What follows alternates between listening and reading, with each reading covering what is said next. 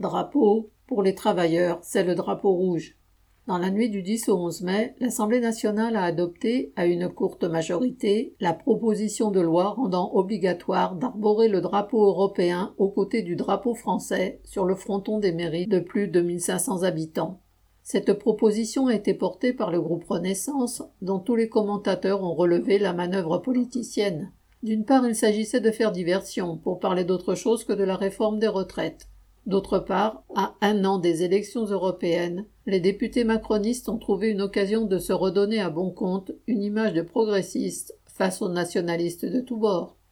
La manœuvre a parfaitement réussi. L'extrême droite a défendu un amendement pour, entre guillemets, réaffirmer la primauté du drapeau français. Et ces députés se sont lâchés sur les plateaux de télévision, tels Jean-Philippe Tanguy Rennes, député de la Somme, vociférant, entre guillemets, il n'y a que trois couleurs face auxquelles les Français s'inclinent, le bleu, le blanc et le rouge.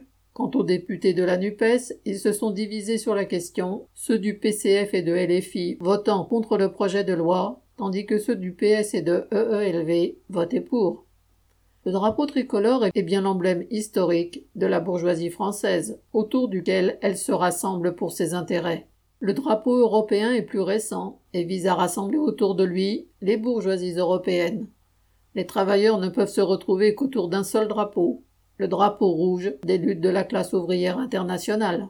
Julie Lemay.